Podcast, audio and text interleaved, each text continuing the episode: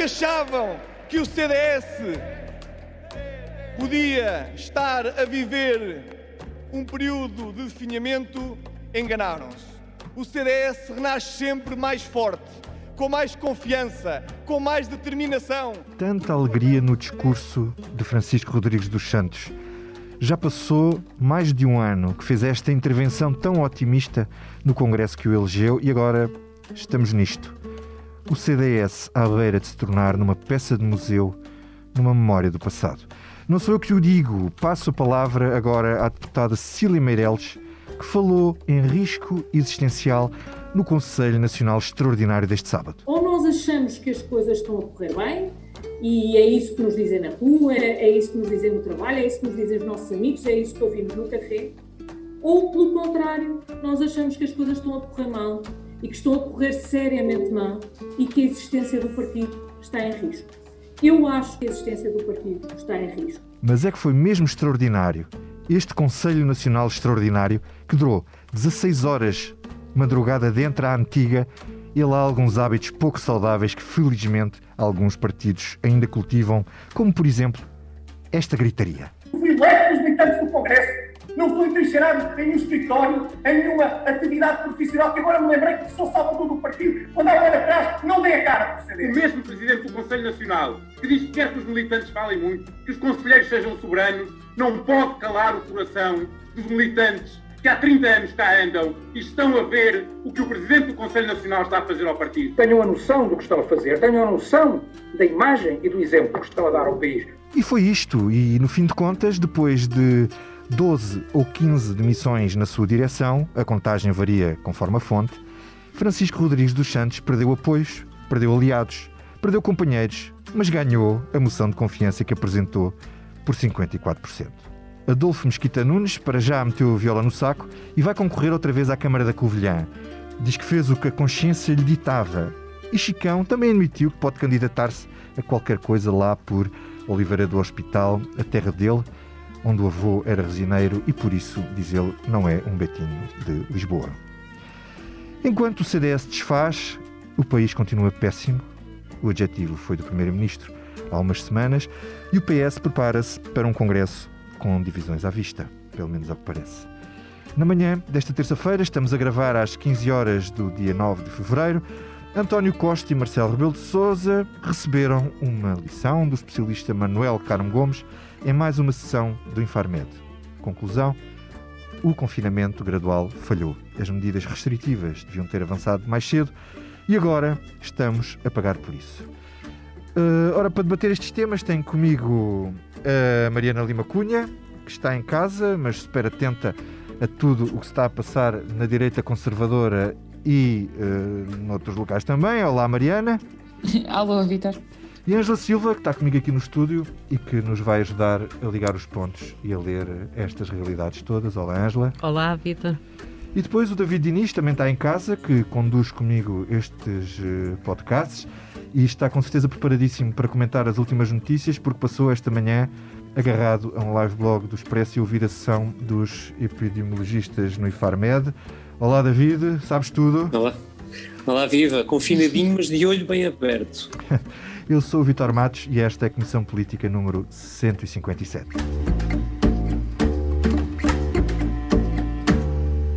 Vamos começar eh, pela Mariana. Uh, oh Mariana, isto é tanto barulho para nada. Quer dizer, o que, o que é que sai deste Conselho Nacional do CDS? Um partido mais dividido, um líder que vai de vitória em vitória até à derrota final? Um, Vitor, olá. Eu, uh, a assistir ao Conselho Nacional do CDS, a sensação que eu tive é que nós, no fundo, estamos a ver um prolongamento das feridas do Congresso anterior que, que na verdade, nunca, nunca chegaram a ficar saradas. Uh, era só uma questão de tempo até, até voltarem a arrebentar. Uh, no, no congresso anterior do, do CDS, que foi há sensivelmente um ano, que foi o que elegeu Francisco Rodrigues dos Santos como líder, nós o que tínhamos era uma espécie de, aliás, palavras do, dos próprios envolvidos, uma revolta das bases, há quem lhe chama revolta dos camponeses, um, contra o, os chamados barões do partido, não é? Contra a linha que é muito associada a Paulo Portas e que vinha ocupando os cargos cimeiros do, do, do, CDS. Aliás, há, se olhares para as primeiras linhas e para os tradicionais quadros do CDS, há muita gente que já foi um bocadinho de tudo no partido.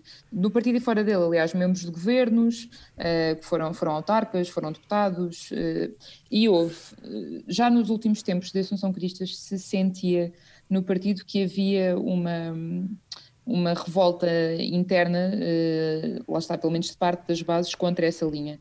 Uh, só que essas revoltas depois só se sentem ou só se viram um bocadinho contra os líderes quando os resultados maus começam a chegar, não é? E foi o que aconteceu uh, no caso da Assunção Cristas. Um, e, no fundo, isto é um bocadinho o prolongamento desse, desse problema. quando, eu lembro-me que nós escrevemos há um ano, quando o Francisco Rodrigues dos Santos foi eleito, Uh, escrevemos claro coisa como Francisco ganhou o partido, agora vem a parte difícil. Eh, eu acho que isso continua a ser verdade. Eh, ele ganhou o partido com uma espécie, era uma coligação não só eh, um bocadinho mais, da ala mais conservadora, de várias alas mais conservadoras, mas também eu acho que sobretudo de descontentes com a linha da cúpula do partido.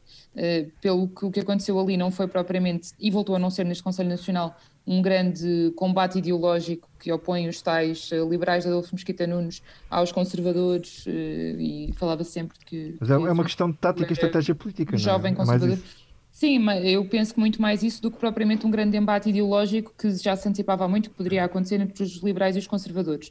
Eh, é um debate muito mais interno eh, de um partido que, que, se vê, enfim, acossado neste momento uh, e sem, sem capacidade de resposta para os desafios externos também. Uh, e que debate neste momento muito mais estratégias de, de, comunicação e de marcação da agenda e tenta perceber quem é que é o protagonista que, que conseguirá fazer isso, uh, do que propriamente grandes linhas uh, diferentes de, então...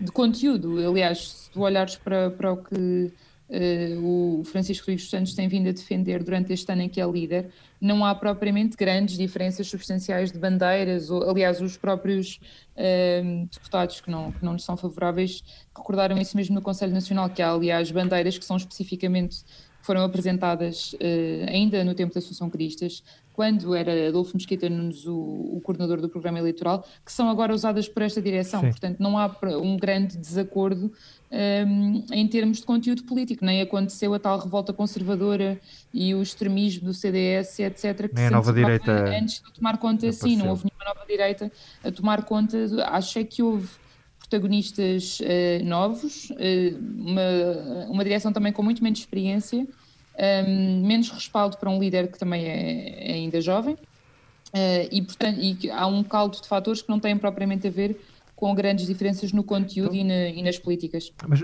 Mariana, deixa-me só passar estes 10 segundos de um líder tão satisfeito como um náufrago que agarrou uma boia, mas que ainda não vê terra firme. O importante aqui era ver uh, confirmada a minha legitimidade e aprovada uma moção de confiança. Portanto, eu estou uh, amplamente satisfeito. Ângela, isto é só uma questão de poder uh, o problema dele é, é, só a idade.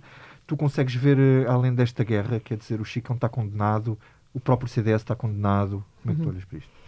Eu acho que para se perceber o atualmente o CDS é preciso recuar pelo menos 4 anos ou quase 5 porque repara, o CDS foi durante mais de 20 anos o partido Paulo Portas, que era um líder fortíssimo, com carisma, com uma força, com, com qualidades absolutamente acima da média e, portanto, a saída de cena de Paulo Portas, que ainda por cima era um líder que fazia do partido muito o partido dele, portanto, ele tinha realmente quadros, o CDS é um partido que tem gente muito competente mesmo, tem, tinha uma equipa uh, influente e, e, muito conhecida da opinião pública, mas era muito o partido do Paulo Portas. E, portanto, a saída de um, de um, de um líder com essa força e com esse carisma provoca inevitavelmente uma crise nos partidos.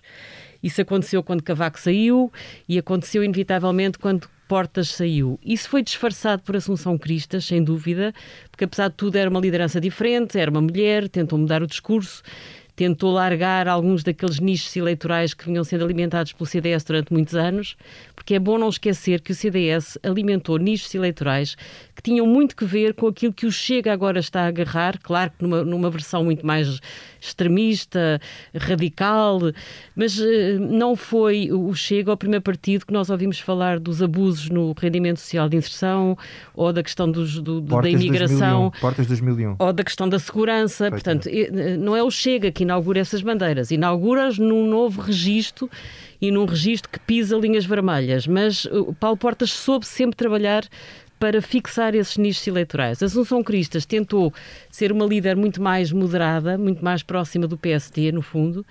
Tentou mudar, virar a agulha, fazer diferente e depois, quando vai pela primeira vez a votos, ela é a primeira a ir a votos depois da saída de portas, tem um péssimo resultado, não é? Tem 4%. Agora, uh, Francisco Rodrigues dos Santos é obviamente um líder que não tem unhas para tocar esta guitarra, quer dizer, e a guitarra ainda por cima tem um problema que é tem concorrência instalada no terreno. A liderança da Assunção Cristas, ao desguarnecer os tais nichos, abriu espaço para que o Chega e a Iniciativa Liberal se instalassem. Portanto, agora tens um problema. Eu acho que o CDS está a viver uma crise diferente de todas as outras, uhum. porque a ala liberal está uh, tomada pela Iniciativa Liberal, a, a, ala mais radical, ou dos tais nichos mais de protestos, está tomada pelo Chega e, portanto, quem é que faz a síntese? Não é fácil fazer a síntese. Mesmo Adolfo Mesquita Nunes, como é que vai fazer a síntese? Pode engolir a iniciativa liberal.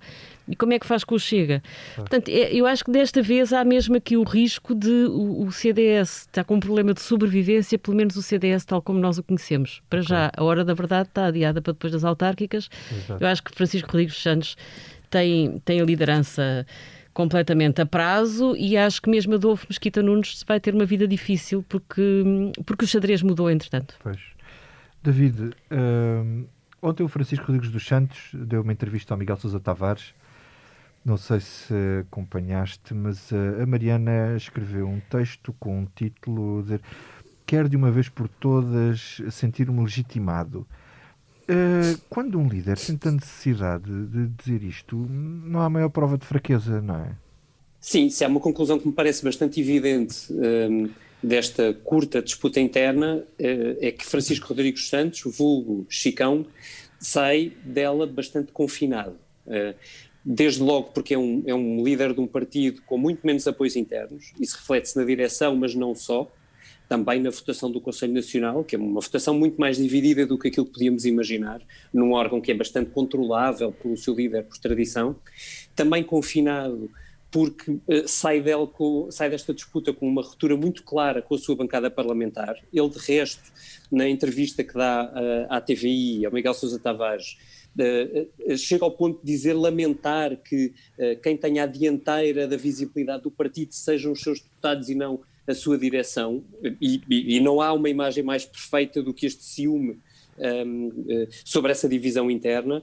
E, e, também, claro, porque tem um challenger que já, que, que já reparte influência no, no, no CDS e que nós sabemos, que, embora tenha dito que esta era a, sua oportunidade para ser líder uh, e que não seria candidato outra vez, uh, é inevitável que daqui a um ano ou daqui a nove meses estejamos a, a voltarmos para ele à procura de uma nova candidatura. E, e, portanto, isto para dizer o quê? Que um, Francisco Rodrigues Santos sai disto, deste processo desta semana, desta semana longa no CDS, Uh, com a confirmação daquilo que nós já pressentíamos. A semana, é CDS... foi longa, a semana foi longa e as facas também. Muito, isso é uma boa imagem.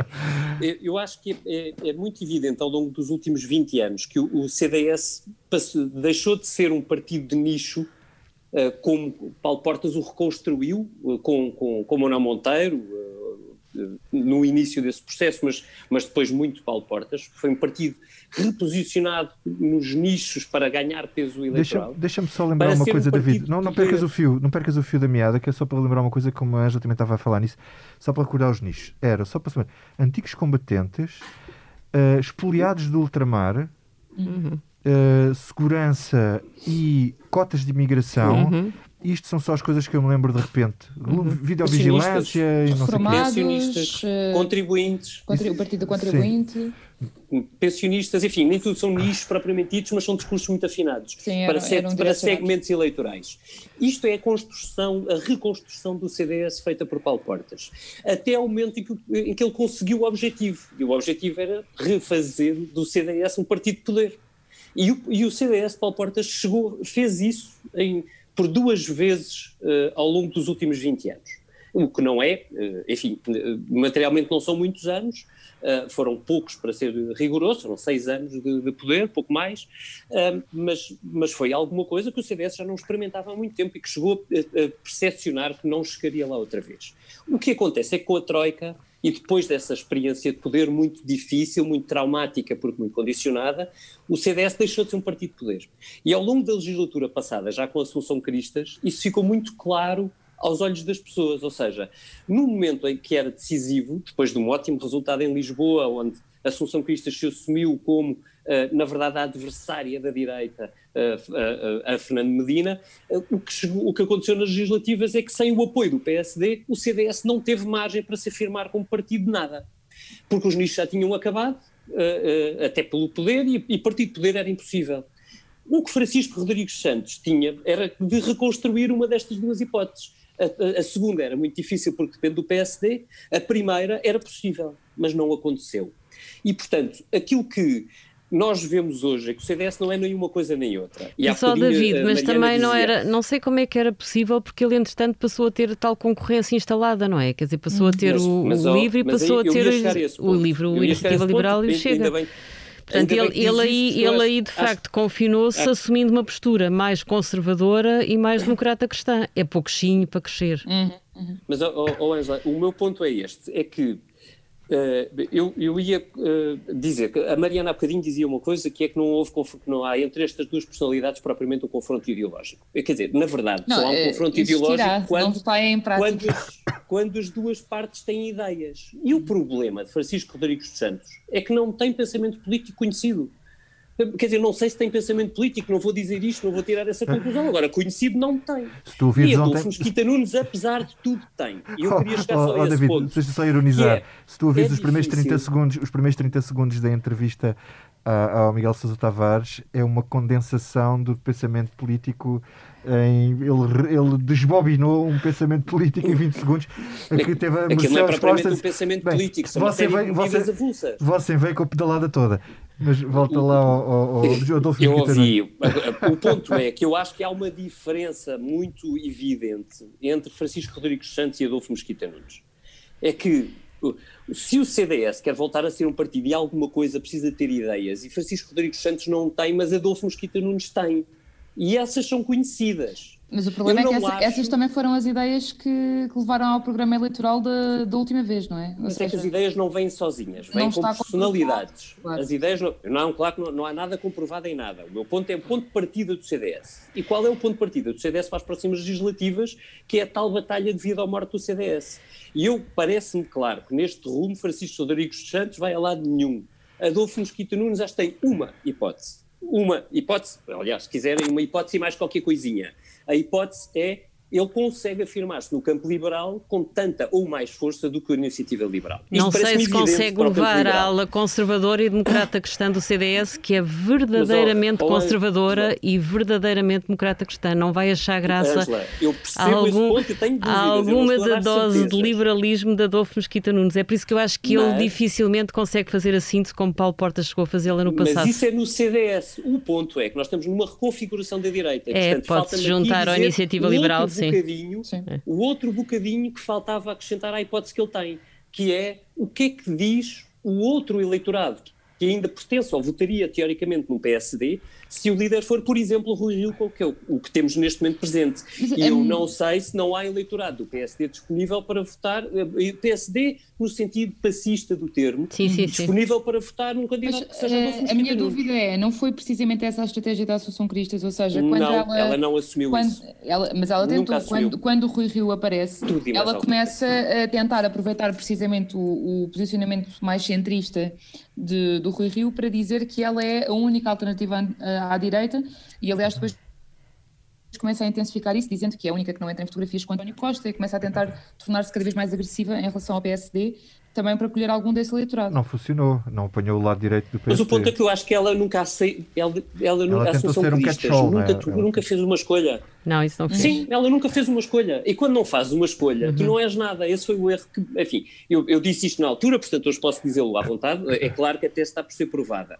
Mas dito isto, se há uma hipótese de sobrevivência para o CDS, é ser alguma coisa, não é ser nada. Porque nada no meio de duas coisas que são identitariamente definidas é, é uma receita para o desastre.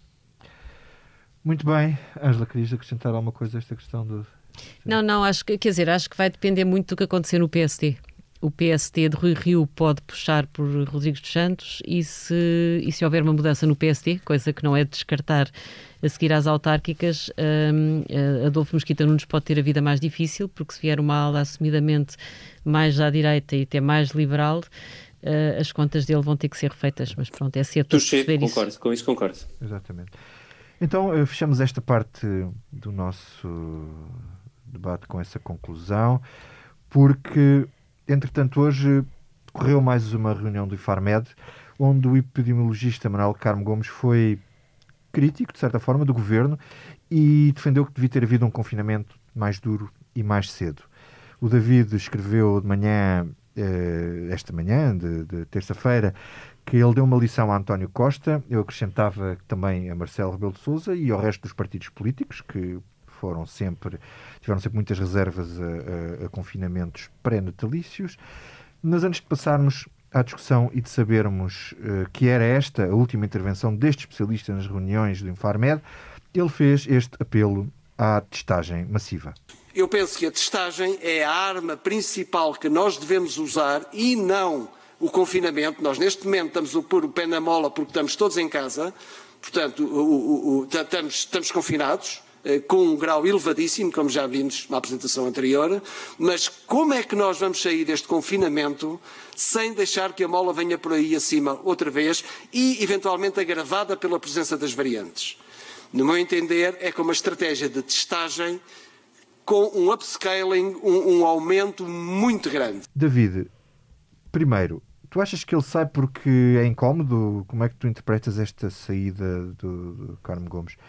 E segundo, como é que tu vês quais são os planos do governo uh, para sairmos todos disto e quais são os planos do próprio António Costa para sair desta crise mantendo o poder? Uhum. Vou tentar manter uma linha coerente de resposta, porque se na verdade não fazes duas, fazes três perguntas. A primeira é: Manuel Carmo Gomes tornou-se uma voz incómoda? Absolutamente. Uh, e a intervenção uh, dele, sucessivamente ao longo dos últimos meses, uh, mostrou que ele, não, não, não sendo ou não, não, ninguém lhe dando esse título, acabou por se transformar numa espécie de Dr. Fauci português. Ah. Ele é o especialista que, recordo, quando o governo decide fazer um semi-confinamento uh, no início de janeiro, uh, que imediatamente vem para as televisões dizer isto não vai funcionar. E isso foi um, um, uma espécie de grito de alerta que ecoou tão rápido que o governo não conseguiu esperar mais do que uma semana para voltar a, para decidir exatamente o contrário do que tinha feito e fechar as escolas. Mas, ó David, ele veio ah, dizer isso para as televisões, mas ele nunca disse isso com essa clareza nas reuniões do Infarmed, ou nós estávamos todos a dormir disse, e não disse, ouvimos? Disse, disse. Na primeira disse. Na prima, na, não me lembro nada de, janeiro, termos feito um divisão. título com as teorias dele como estamos a fazer agora, percebes? Não sei se isso foi assim tão claro. No, nós fizemos no dia da reunião do Infarmed, no site do Expresso, e depois ah. as coisas passam-se e a seguir vem uma decisão. Uh, o, o, o, Manuel Carmo Gomes foi dos especialistas que recomendou um fecho rápido de tudo. Foi, agora, houve uma divisão, de facto, dos especialistas. Não era absolutamente unânime, nem todos eram determinados. Por uhum. isso eu digo que o Manuel Carmo Gomes se tornou um bocadinho o Dr. Fauci, porque ele, com a clareza de posições que tem e, sobretudo, com, algo, com a, a manifesta independência política que revela, uh, ele uh, conseguiu ganhar uma aura de suprapartidário, o que não é, no contexto português, nada fácil, mesmo uh, na comunidade científica, estás a dizer que os cientistas que vão ao Infarmed estão alinhados com partidos, é isso? Eu acho que há muitos, muitos. Eu, eu não faria uma politização da, da resposta. Mas Epá, é que isso é gravíssimo, se é isso que se passa no Infarmed. Muitos, se, se me permites a resposta, há muitos especialistas que estão no Infarmed que condicionam uh, uh, a, a, sua visão do, do, do, que deve ser feito ao uh, às condicionantes políticas, ou seja, eles colocam-se dentro do mundo político porque eles sentem-se observados. Meu Deus, e isso é dramático. Tal, assumem um peso político, uma carga política naquilo que estão a dizer. Ué, isso tem uma gravidade extrema, tens noção do que estás a dizer, ou lá, feche-se o Infarmed amanhã, quer dizer, isso é gravíssimo. Então, quer dizer, os fulanos que vão lá, supostamente para darem informação isenta, científica e técnica, se vão lá para agradar ao poder político, ouve, isso é, Mas, isso é dramático. Não disse isso, Angela, desculpa lá.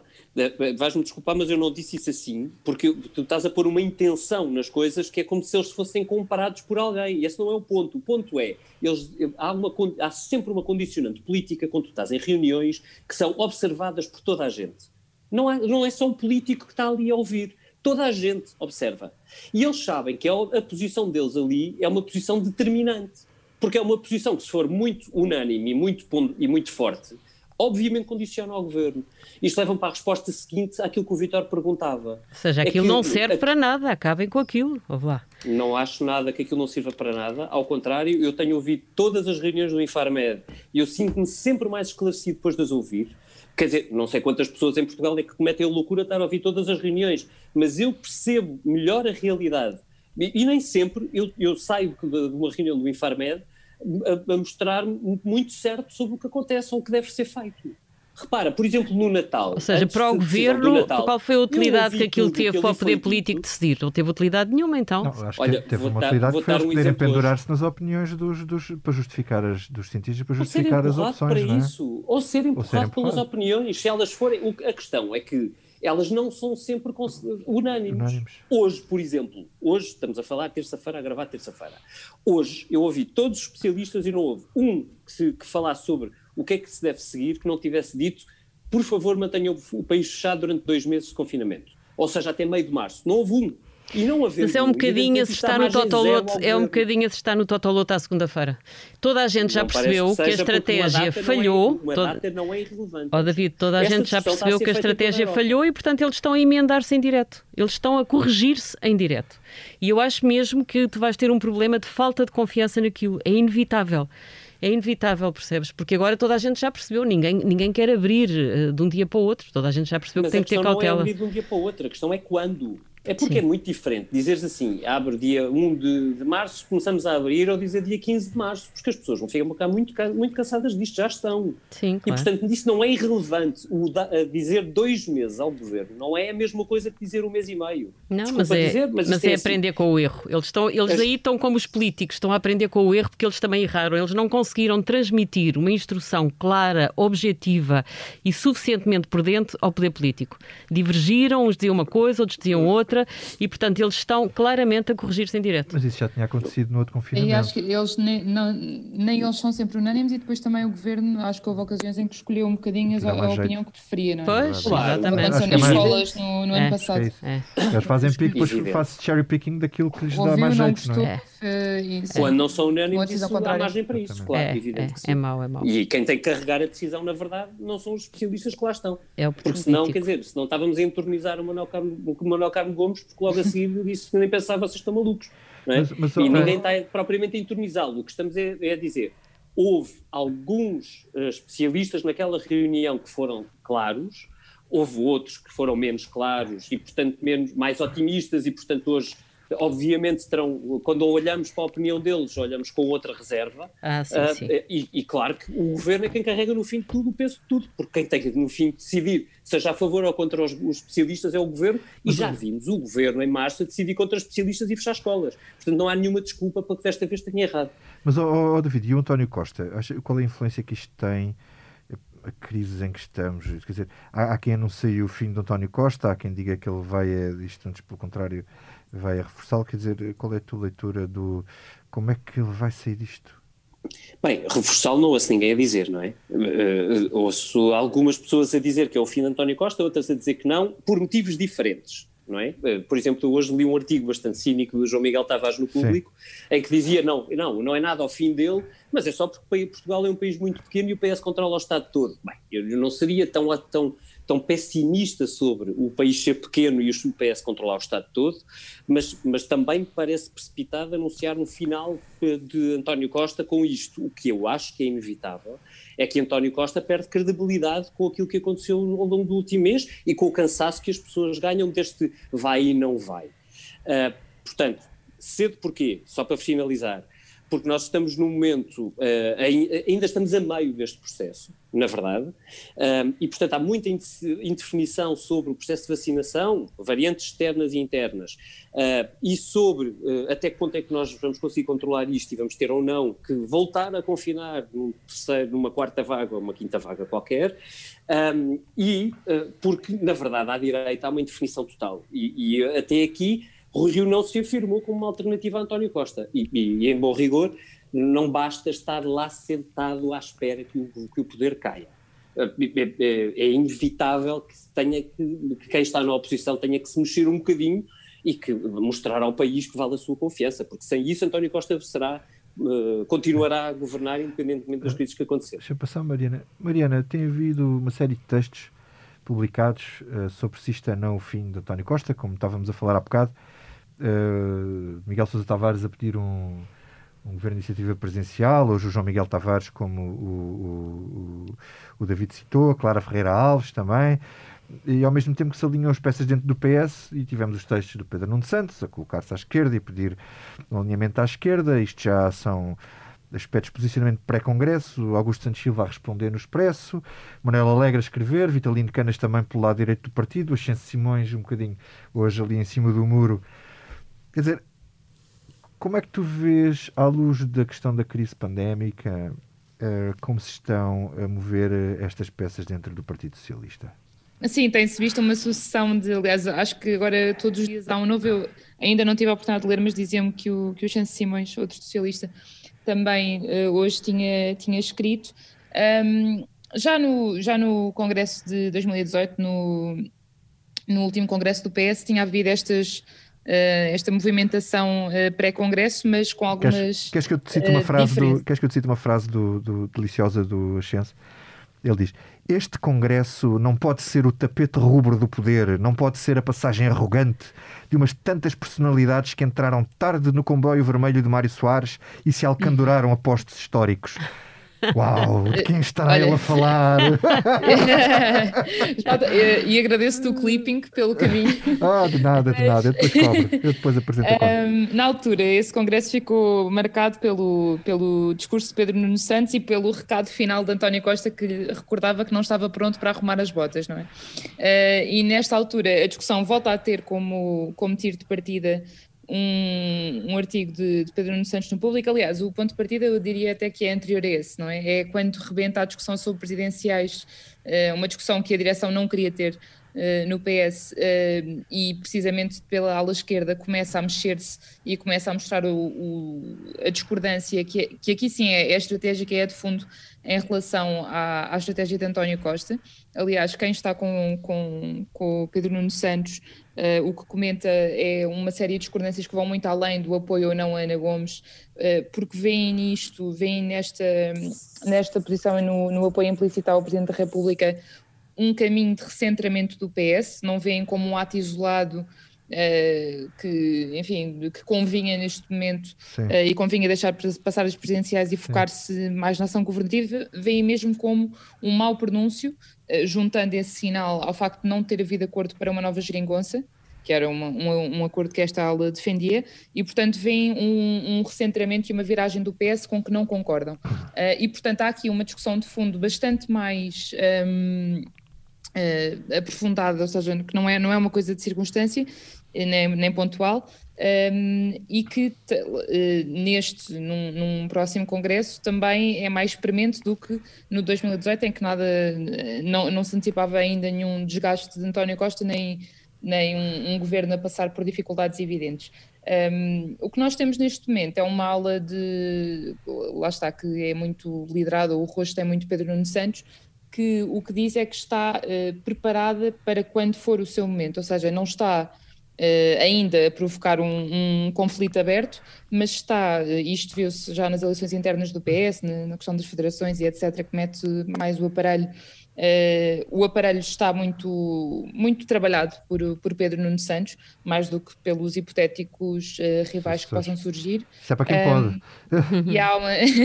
Não, ele tem de facto feito é muito, muito esse trabalho e tem-se dedicado, dedicado a isso.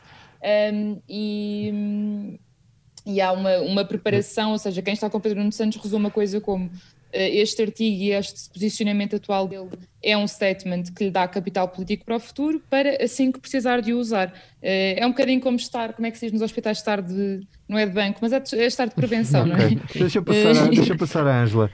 Ângela, no meio disto tudo, há, há vida política para além de António Costa na pandemia, no pós-pandemia e no PS?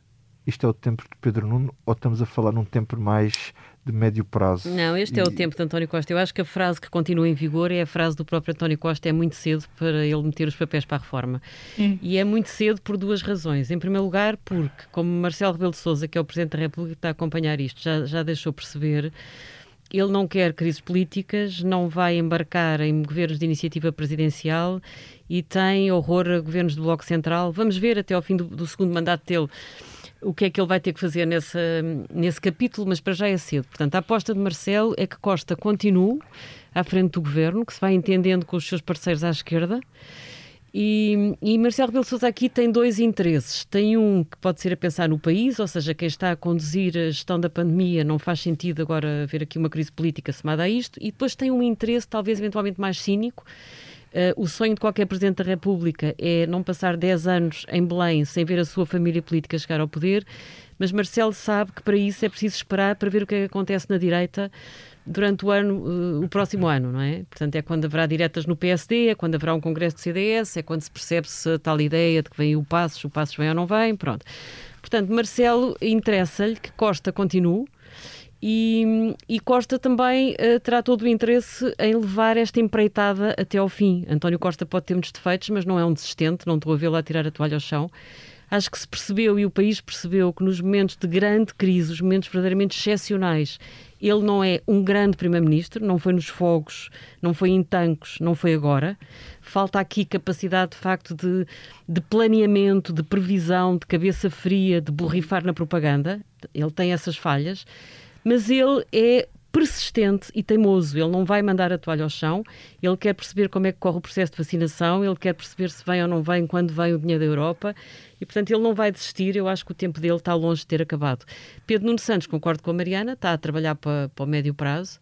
Não lhe, correu bem, não lhe correu mal esta história da negociação na TAP. Sim. A TAP é um, é um dossiê eh, de alto risco que António Costa lhe pôs, pôs, nas mãos, mas esta negociação correu-lhe bem do ponto de vista da esquerda, quer dizer, conseguiu, nem se percebe como, que todos os sindicatos aceitassem e afinal a coisa não é tão drástica para os trabalhadores quanto poderia, quanto poderia ser. Agora acho que o tempo dele ainda não chegou. Muito bem, vamos passar então agora ao que não nos sai da cabeça. Ângela, começo por ti. O que é que não te sai da cabeça? Olha, não me sai da cabeça uma frase que me provocou alguma vergonha, sinceramente, que foi ouvir o médico alemão que está no Hospital da Luz à frente da equipa que veio ajudar no combate à pandemia e que ontem falou às televisões e disse que os portugueses são muito simpáticos, que as pessoas tratam-nos muito bem e que ele se sente como se fosse uma estrela rock. Eu confesso que corei de vergonha, porque acho que isto é muito mau. É muito mau uh, da nossa parte, porque imaginamos que há aqui uma certa subserviência, deve estar toda a gente a dar palmadinhas nas costas à equipa. Não é? Um provincianismo completamente tosco e, e, há da parte dele um paternalismo de quem vem dizer eu sinto uma estrela rock, os portugueses são maravilhosos e depois, provavelmente, para pagar esse, esse lado subserviente do Portuga, ele até vem dizer Portugal não fez nada de errado. Bom, é, alguém lhe explica, eu não falo alemão, não consigo que uh, Portugal fez de errado, o Presidente da República reconheceu que erramos, o Primeiro-Ministro reconheceu que erramos, os epidemiologistas reconheceram que erramos, toda a gente já percebeu que erramos e estamos a tentar corrigir o erro. Agora, esta posição da pessoa que vem de fora, do país rico, Parece aqueles meninos ricos que vão fazer voluntariado nas férias para os países pobres e depois acham que eles são muito queridos e dão-lhes muitas palmadinhas nas costas. Eu confesso que dispenso. E, e no fim põem umas fotografias com eles a dizer o sorriso deles vale tudo. Vale tudo. o sorriso de um português vale tudo. Olha, Ficam felizes com pouco. Eu, eu, para, eu, eu, para sorriso de português, uh, também tenho algo a dizer esta semana e não me sai da cabeça uma coisa que me aconteceu nada como as uh, experiências de vida para nós sermos confrontados com as coisas. Ora, a história foi esta. Eu uh, ia, não vou dizer onde, em Lisboa, uh, passei perto de uma livraria que eu costumo frequentar e vi que o senhor estava de porta aberta a falar com uma, não sei se é cliente o que é que era, e perguntei se ele tinha um determinado livro ele foi ao computador lá dentro, disse que não tinha que o livro estava escutado e eu disse: Olha, então, mas e aquele ali da montra você não pode vender? E no meio disto eu estava ao telefone, olha, Mariana, estava ao telefone com a Mariana, ali uma é cunha é por acaso, é, e, ela, e a Mariana testemunha agora a tua confissão. E Exatamente, e o senhor vai lá dentro e às tantas eu digo à Mariana: pá, agora está aqui um polícia a falar com o homem, querem ver que eu lhe arranjei aqui um 31 e um polícia falou com o homem, não sei lá muito bem o que é que ele falou e tal. E o homem disse: Então, mas eu para lhe vender o livro só se for levar a casa. Onde é que você mora? Ah, eu moro ali e tal. Disse: Não, peraí, peraí, peraí. E então foi, agarrou no livro, num saco, na sua, o seu aparelho de, de, Como é que ele se chama? Multibanco. De multibanco. e fomos para o meio de um jardim. E disse: ah, Espera por mim ali ao fundo do jardim que eu já lhe vou levar o livro. E então foi uma verdadeira transação, tipo na mercado negro, na, na clandestinidade. clandestinidade é, como se nos outros tempos, eh, para que ninguém visse a polícia e quem fosse a fugir para não que eu estava a comprar, a cometer este incrível delito que é uh, comprar um livro e, e, ainda conseguir pagar com multibanco, aquilo ainda estava à distância de se conseguir o pagamento. Na, na, na próxima vez faz a coisa numa garagem, assim, para dar outro, pá, outro toque cinematográfico. Isto, eu, eu, tenho só uma coisa a dizer sobre isto. Epá, é assim, isto é absurdo. Uh, até se pode justificar as decisões porque para uns não serem iguais, mas senti viver uma, uma coisa completamente uh, absurda. Pronto, isto não me sai da cabeça. Uh, Mariana, diz lá tu agora de tua justiça. Olha, o que não me tem saído da cabeça uh, neste momento são as redes sociais de, da bastonária da, da Ordem dos Enfermeiros. Uhum. Também é bom. Uh, da Ana Rita Cavaco. começou pela denúncia da, da autarca, quem ela chamou Gorda Fura Filas. eu não estou aqui a, a desculpar nenhum caso de vacinação indevida, mas de, uh, a isso seguiu-se os insultos dela ao Daniel Oliveira, uh, a quem que, que, que, qualificou também em termos muito pouco próprios, uh, e, e, enfim, é uma mistura de críticas a dizer que os, os, socialistas que vão para as filas e que levam os amigos e não sei o quê, isto já depois de, de a termos visto no, na convenção do Chega em, há uns meses dizendo que tinha ido lá dar um beijinho a um amigo, uh, acho que para uma pessoa que, enfim, representa uma classe um, ehm, inteira, uh, convém não, uh, não embarcar uhum. neste, na, nestas formas de expressão e, portanto, causa-me alguma, alguma confusão e alguma confusão pelos enfermeiros que, que ela está supostamente a representar. David, e a ti? Olha, a mim não me sai da cabeça o meu passatempo deste fim de semana que foi investigar uma, uma, uma rede de newsletters que foi criada aqui há uns, aqui há uns meses, anos, dois anos talvez, nos Estados Unidos, uh, e que de repente ganhou imensa atração e que se chama Substack. A Substack é, é como vos disse, uma, uma espécie de rede de newsletters individuais uh, que na prática disponibiliza uma ferramenta para quem queira um, passar a, a, enviar newsletters para especializadas ou, ou, ou personalizadas para, para qualquer pessoa que tenha interesse nisso. Na maior parte são pagas, um, mas, mas é, é, um fenómeno que de repente ganhou muito interesse porque há muitas pessoas, escritores, mas também jornalistas, alguns deles de órgãos de comunicação social muito prestigiados nos Estados Unidos, que decidiram literalmente largar os seus trabalhos para criar newsletters dirigidas ao seu público, de maneira a poderem escrever à vontade, sem condicionamentos ou ideológicos ou de uh, são de trabalho ou o que for, uh, exporem os seus pontos de vista sobre aquilo que andam a ler ou andam a fazer ou sobre a maneira como olham o mundo. Eu, eu cheguei a duas que vos vou recomendar uh, que passem os olhos, um, serve de conselho talvez para o próximo fim de semana quando todos tiverem mais tempo. Uh, são, uma chama-se Persuasion e é uma, uma newsletter muito conjunta que já envolve autores uh, tão interessantes como Francis Fukuyama, Gary Kasparov, uh, ou David French, entre outros autores muito interessantes e todos eles dedicados à, à grande causa da democracia e às ameaças que a democracia hoje tem. Isto tem, inclui para além de newsletters, podcasts, discussão, um, book club, portanto um sítio onde se discutem livros e onde eles, os autores, conversam com os seus leitores que subscrevem o serviço, uh, e uma outra um, ehm, que, que, se chama Worldwide of News, de um autor que foi também jornalista até, até há muito pouco tempo, uh, muitas vezes conservador e com quem não me identifico uh, na maior parte das opiniões que tem, mas que me põe muitas vezes desconfortável na minha própria opinião, e portanto põe-me a pensar e isso desafia muito. O, o, o conselho para, para olharem para este World Wide of News, que é assinado por Mark Alperin, um, é, vai nomeadamente para um texto onde ele diz, uh, onde ele fala sobre verdades desconfortáveis acerca da pandemia, e é, e é assim que fecho. Este texto é explicar-nos porque é que, uh, se calhar, este, este nosso objetivo de criar uma imunidade de grupo é um objetivo que não vai acontecer e, portanto, porque é que devemos estar preparados para viver com este vírus por muito mais anos do que aquilo que imaginávamos, com evidentes consequências para a maneira como nós vivemos todos os dias. Deixo com esta sugestão desconfortável, uh, é uma maneira de nos pôr a pensar, pelo menos. Muito bem, muito obrigado a todos. E chegamos ao fim desta Comissão Política, que teve a edição multimédia do Ruben Tiago Pereira. Olá, Ruben, ele está aqui connosco, está sempre connosco, mesmo que vocês não o ouçam nem vejam. E também a ilustração sanguinolenta do Tiago Pereira Santos. Olá, Tiago, um grande abraço para ti. E agora dedicamos uma música. Lembra-se disto? Quero ser para sempre jovem.